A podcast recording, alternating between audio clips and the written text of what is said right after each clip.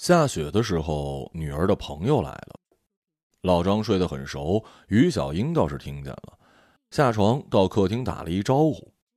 她穿着一套淡鹅黄色的矮领棉毛衫，把暗绿的长款羽绒服当做斗篷一样披着，出现在雪白的白纸光下。到了，外面很冷吧？不好意思啊，阿姨，把你给吵醒了。张秋寒在他们已经产生对话之后，迟了一拍左右引介道：“这是我妈，这是师小。”女孩子们进了房间，于小英此前已经给他们加了一床被，又添了一台油汀。张秋寒仍然忧心忡忡：“他们那边老早就供暖了，他在家呀都穿短袖。你明天找人来给空调加一点氟利昂吧，一点热风都没有了。你不信你来试啊！哎，你把手放在这儿。”你看，全是冷风。我跟你爸到现在也没开过空调，一上床我们就关电热毯了。你们不开跟我有什么关系啊？我要开啊！于小英怔了一会儿，慢悠悠的说：“我看你在朋友圈里很得意的样子，你最近生意肯定做的不错。那你请你朋友住酒店好了呀。”多地大雪，以致火车晚点，凌晨两点多才到。女孩子们回到家，洗漱上床躺下，已经是三点半了。第二天早晨很早，大概六点不到吧。于小英敲他们的房门：“大寒，我能进来吗？”张秋寒半天没理，施小迷迷糊糊应：“阿姨，您进啊。”于小英没进来，只是扯了一条门缝：“哎，单位通知我跟大寒他爸上街扫雪，锅里啊煮了汤圆，回头你让大寒热一下，你们吃啊。”于小英走之后，女孩子们也睡不着了，只是温热的捂在床上。张秋寒拿被子蒙住头，声音嗡嗡的说：“他完全可以写个纸条放在桌上啊。”哎，你爸妈什么单位啊？怎么还得扫雪啊？一个在社保中心，一个在经信委，吃财政饭的人都得扫。你小名叫大寒呐，怎么像是一个匈奴首领似的？张秋寒一下子把大腿跨到了施小身上。来来来，做我的烟室吧。女孩子们嬉闹，窗帘没拉，外面是雪亮雪亮的世界，清虚朗洁。楼群之间好像荡漾着一种飘渺的天籁。平时的白天是白色，但是下雪的白天是银色的。一旦下雪，于小英就很想唱戏。在她的心目中，越剧只适合在吹南风的春夜，或者是下雪的冬晨来唱着听。那些潜伏于委婉声腔之下的情怀，藕断丝连，款曲暗通，需要同样温柔的时节来为他铺设底色。这些，只有他懂得，只剩他懂得。他还能跟谁讲理去呢？他只好铲雪，愤愤地把宽口锹刺进雪堆儿，狠狠往前推出狭窄的一条小路，就这样一条一条，让柏油路重见天日。混合着水泥的雪被湿漉漉的推到了路旁，雪在降落之前一定不会想到未来的结局。于小英扶住铁锹，对着这些雪堆报以长久的凝视，她觉得自己就是其中一座。铲雪过程中，好几个骑着电瓶车的人停下来，掀起口罩跟他打招呼：“于老师，扫雪呢。”于小英笑笑，站在一边让他们通行，也是不想站在冷风口里聊天的意思。同事们说：“于老师，你到底是名角，认识你的人太多了啊！”不管是真心的赞美，还是无聊的戏谑，于小英都不想搭腔。他知道，凭自己的性格，聊到最后又会以那种崩裂的、微微的、有一些尴尬的状态收场，索性一开始就冷场。不仅是不理睬同事，连原来的团长他都不搭理。元旦是越剧团改制二十年的日子，局里让剧团准备一台演出，还郑重其事的打算请四套班子的领导来看。团长去诉苦说，去年一个小姑娘刚考过来就被文联借过去用，现在团里加上她本人也就仨人，台道具都不够，还演什么出啊？局里说，只是建议上面几次让你撤掉剧团，你不是不知道。团长就找来了于小英，说那一帮退休的老同志倒是能拿出两三个节目，返程的插队知青里呢，还有几个能请得动的，他也打算去请去，再请文化馆、艺校支持几个节目，也就能凑出七八个了。主要啊还是看你。上次我到南京开会，碰到昆山的一个团长，拉的一手好琴，十八里相送这种老段子，简直信手拈来呀。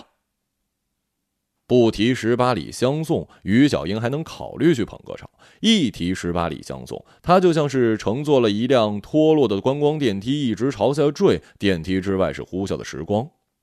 我不去，哎，你就给个面子嘛。团长苦唧唧的样子。分流的时候，你是拼命把我朝外推，就怕我跟你抢个团长。多大个官儿啊！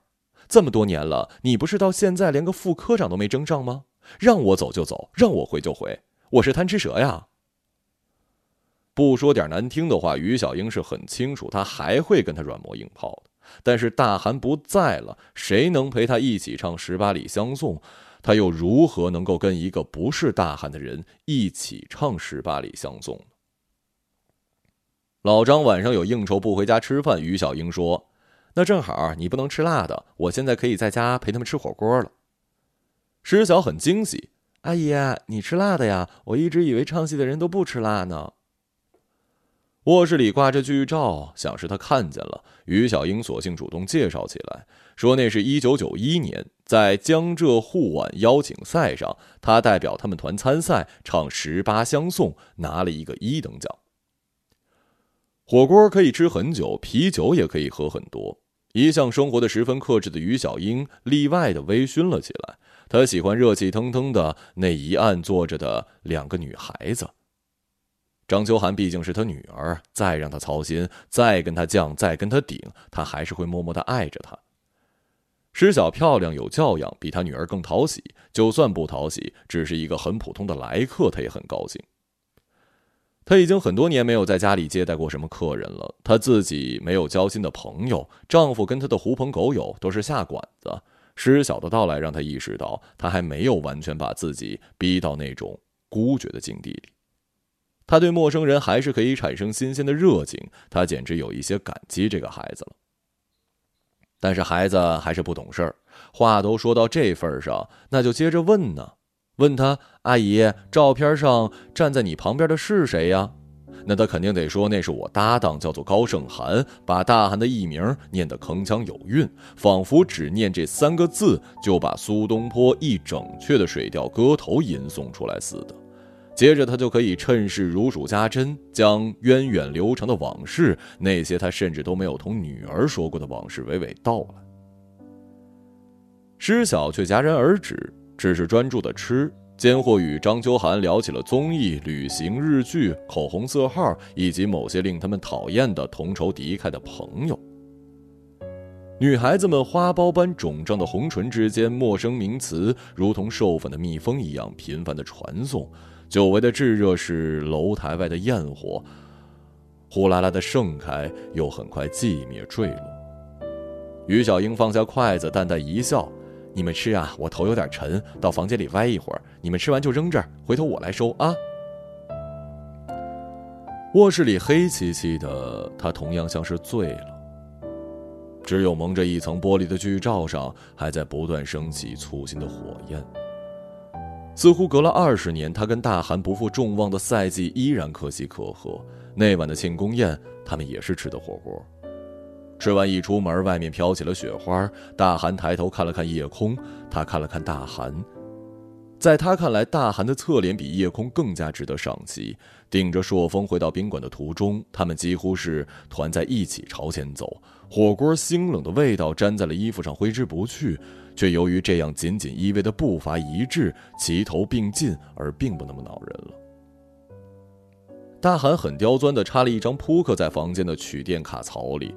于是他们一进门就被浓稠的热浪环拥着，大韩急不可待地脱去了衣服去淋浴间洗澡。于小英拾起那些被他扔得一片狼藉的衣服，拿毛衣包着衬衣，再拿棉衣包着毛衣，一件件依次穿到了衣服撑子之上，精细的像是帮大韩本人着衣。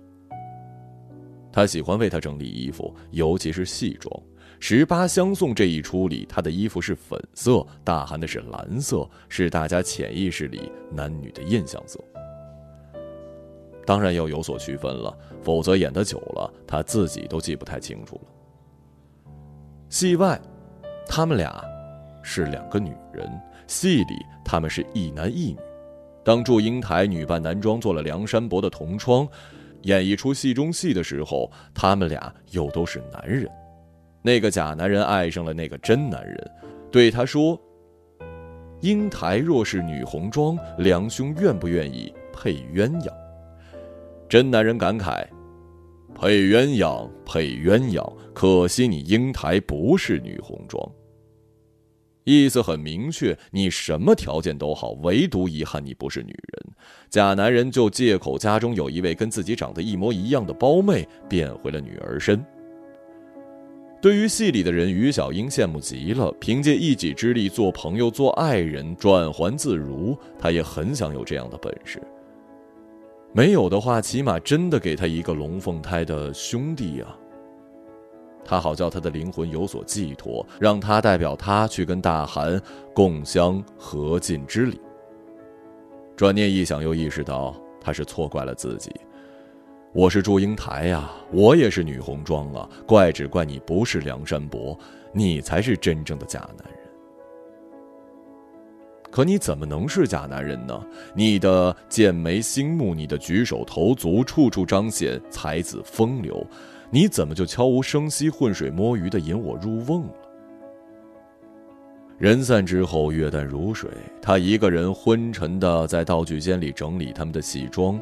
大寒的衣裳上有余香，肩头、领口、水袖，每一处都丝丝入口，清晰可辨，挂在那儿，就像是被一个虚空的大寒道边道沿的穿着，隔谢侍影般的美轮美奂。他热泪盈眶，几乎想把他供养起来。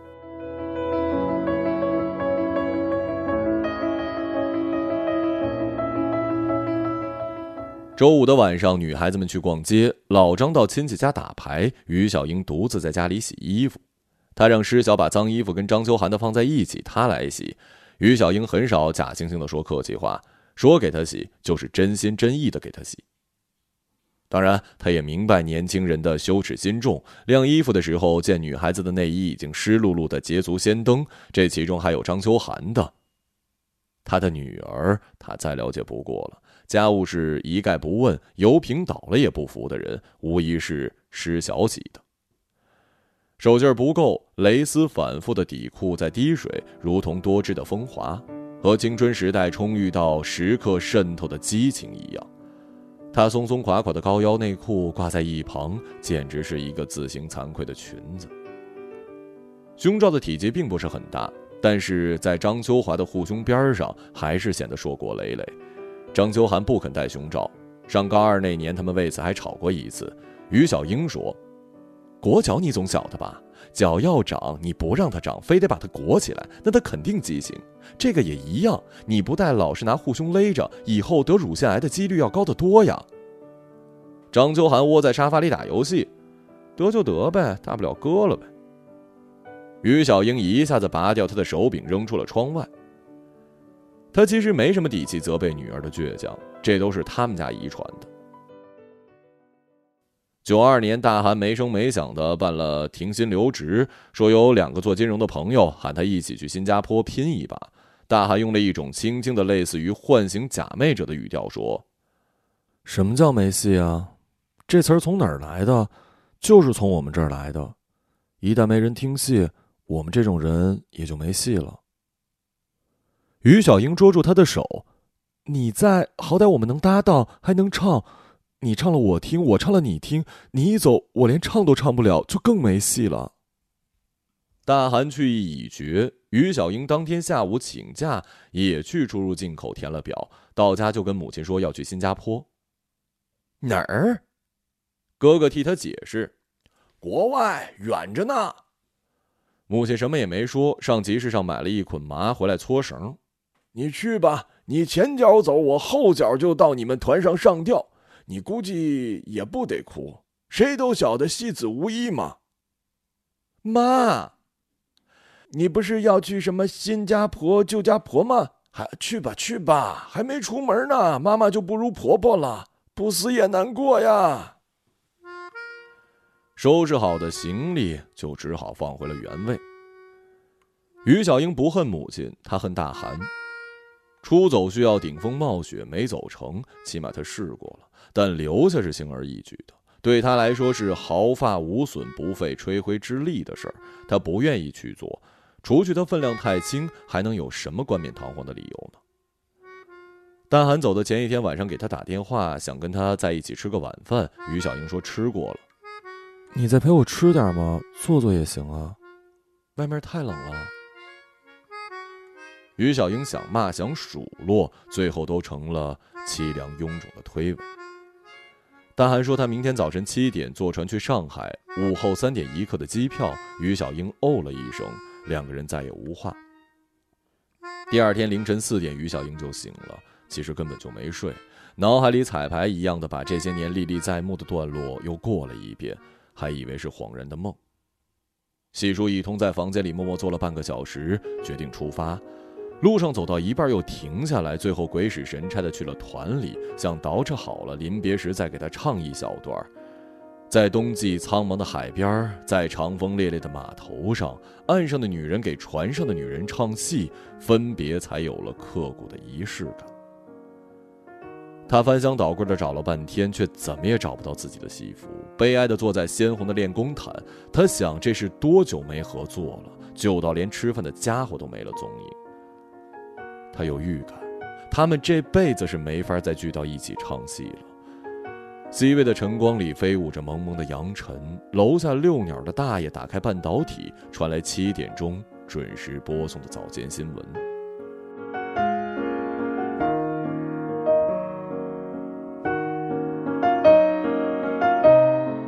到了新加坡之后，大韩很少跟他联络，来过两次电话，一次于小英没在家，是他嫂子接的。问说了什么？嫂子说没说什么，给你带个好。于小英去邮局查了电话号码，再拨过去，那头叽里咕噜说了一段她听不懂的英文。还有一次，他做阑尾炎手术，在家休息，大韩来电就问：“团长说你做手术了？”于小英气起来：“你打给他也不打给我呀！”于是乎闹了一阵子别扭，两个人有的没的谈了一刻钟。于小英刀口作疼，就问他要了一个号码，接着躺下来休息。这次打过去接电话的是一个华裔，却遗憾地表示姓高的房客上周刚刚搬走。大韩一直没有音讯，团长也联系不上。刚刚接到上面的文要求下海创业的人一律在年内返岗。他要是再不来找我呀，我就真的保不住他的饭碗了。于小英束手无策之时，团长出人意料的因为作风问题，率先砸了自己的饭碗。接着，团里的阵脚全部乱了。局里先是以超编为由遣散了一批聘用人员，剩下的一帮占着座的文艺骨干很怕动到自己头上，为团长的衔儿起了数月的内讧。上面为了保护大局稳定，只能想办法分流到其他单位。于小英主动要求离开，被大家盛赞高风亮节。走的那天，他什么都没说，只是嘱咐刚刚走马上任的团长：“大韩要是回来了，记得告诉我一声啊。”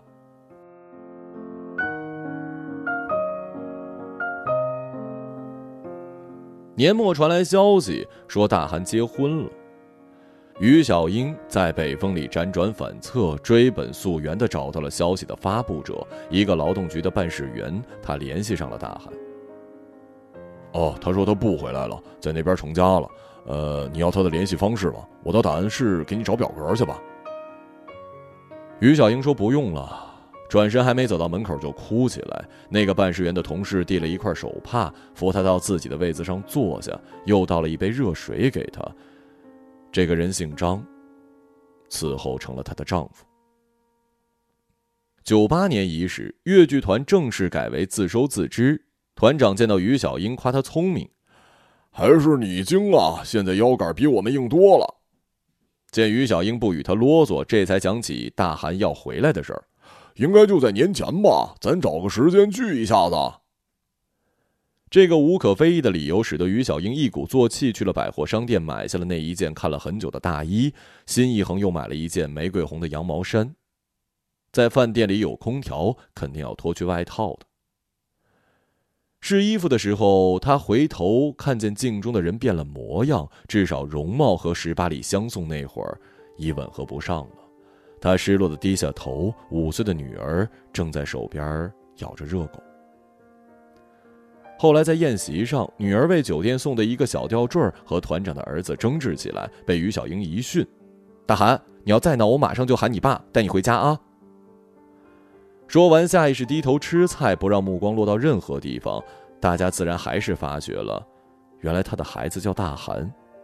啊，大韩现在有钱嘛？我们沾沾财气。我是空架子。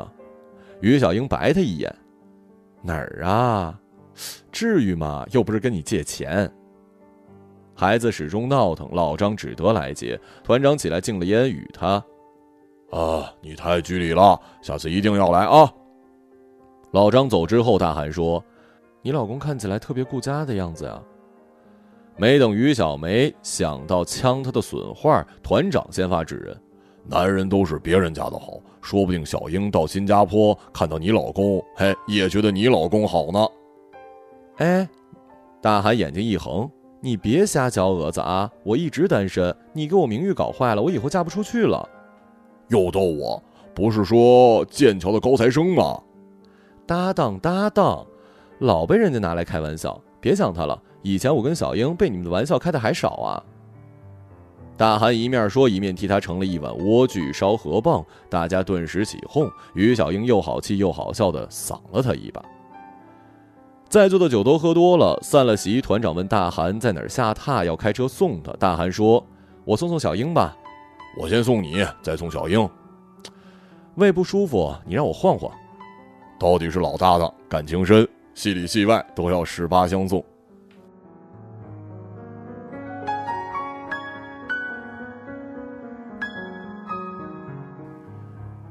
月亮躲在了树巢后头，行路时若隐若现。像是一个黑纱帽子下闪动的珍珠耳坠，地上有他们稀薄的影子。大寒高他半个头，令他安然。他想悄悄的卸掉婚戒，又感到此地无银，便作罢了。不说话的时候，只有他的高跟鞋在徐徐的朗诵。他的心里也很妥帖，不像跟别人一旦没话了就窘迫。于小英问：“你什么时候回去啊？”这么着急撵我走啊？反正不撵你走你也得走，那就撵一撵呗。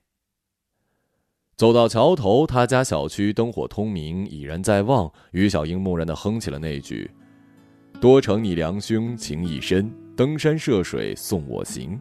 常言道，送君千里终须别，请良兄就此留步，转回城吧。再送送呗。”大韩宽厚的笑着。其实这话和戏里的意思一样，他却没接着唱，让于小英重温旧梦的心思扑了个空。直到送到他们家楼下，在黑洞洞的楼道里，于小英说：“那我上去了啊。”大韩没出声，于小英想，他可能在暗中点了点头。他听见他转身时衣服摩擦的声音，刹那间他就伸出手，在黑暗中捞住了他，把头埋在他的颈窝里，泣不成声。他想，他一定也流泪了。果然是他的声音哽咽。现在这样不是很好吗？我晓得，我走的对。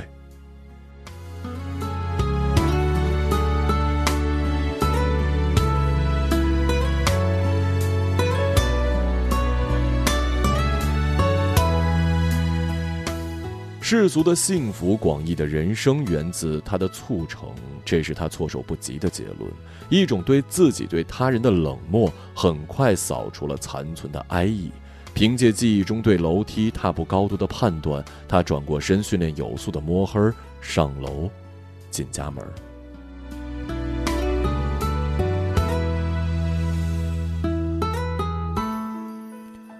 过了两天，还没来得及单独请他吃饭，大韩就回了新加坡，一直到夏天发洪水才来电话问安。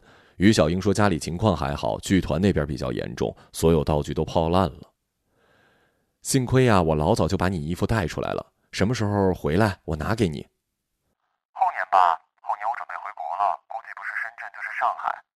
上海好啊，到上海吧。大韩在那头笑得很机灵，对他的心思洞若观火。于小英也查出他的敏锐，倒骂他烦人。自此，于小英开始倒计时，好不容易到了三十几天，大韩爽约说新加坡的局面有所好转，还要再等等。于小英想，那就等着吧，这么多年都等了，谁成想，这一等就是整整一个十年呢。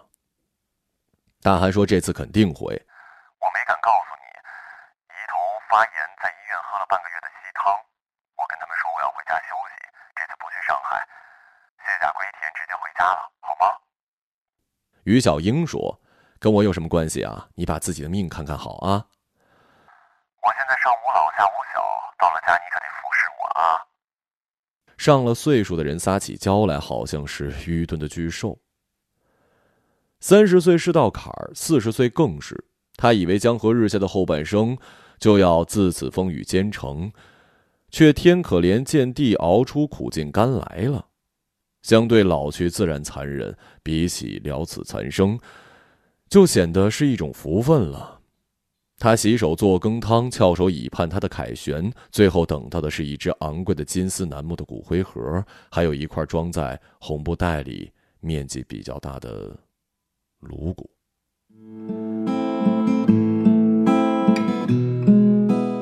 新加坡那边的说法很浪漫。说这种头骨承载着亡人比较多的记忆，敲碎的话，他就不能再跟爱过的人重逢了。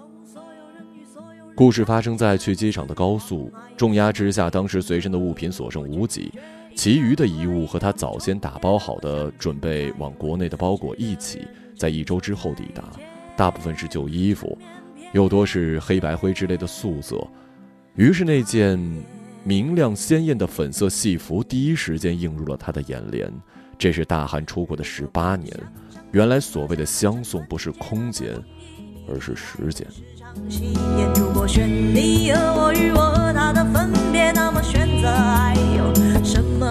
施小和张秋寒吵架了，张秋寒夺门而出，施小不顾于小英的劝说，埋头收拾东西，走的时候红着眼圈跟于小英道别：“阿姨，谢谢你这几天的照顾，欢迎你去我们家做客，我带你去滑雪。”于小英听出了余地，石小一出门，他就给张秋寒打电话。我上网看了一下，火车只有一班晚上七点的，你现在去带他回来还来得及。张秋寒不语，你平时老在我跟你爸面前耍威风，这时候怎么怂了呀？你不也很厉害吗？要去你去。你有什么资格让我去？你有什么资格跟我比？你这点小事算什么呀？我像你这么大的时候，我受了多少委屈，受了多少罪呀？你太身在福中不知福了。我如果有你这样的一个妈妈，我今天不会是这样子。我我多希望我有我这样的一个妈妈，你知道不知道啊？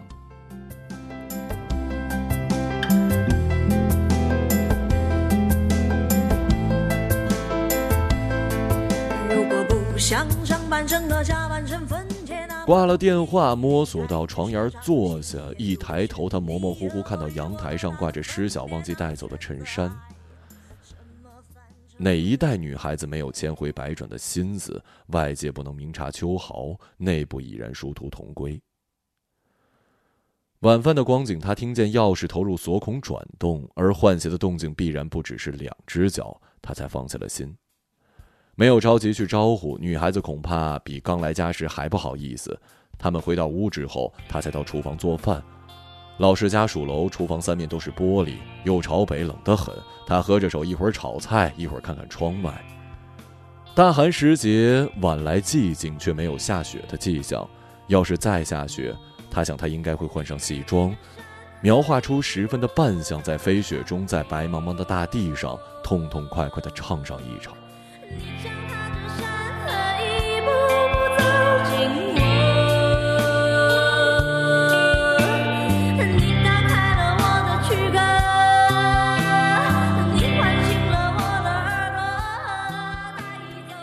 他记得大韩的艺名是师傅起的，师傅也是个昆生，抽了一辈子的烟，讲起话来嗓子像是砂纸，可一上台，嗓子又像是被砂纸打磨过的温润木器。师傅说：“不管别人爱听什么，爱看什么，你就按照自己的唱，按自己的演，曲高和寡怎么了？只有不能怪你。如果你能忍耐得了高处的寂寞，你就一定能唱出真正的自己，活出真正的自己。”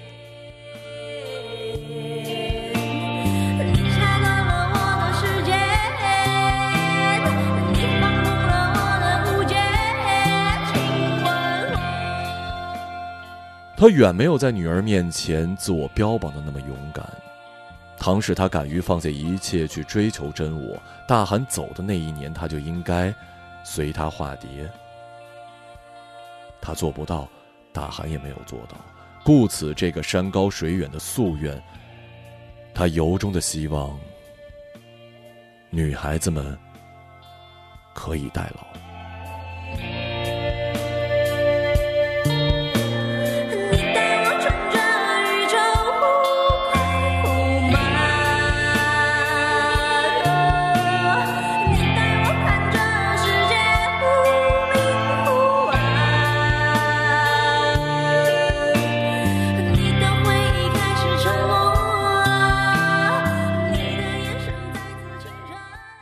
一个朗读者，马晓成。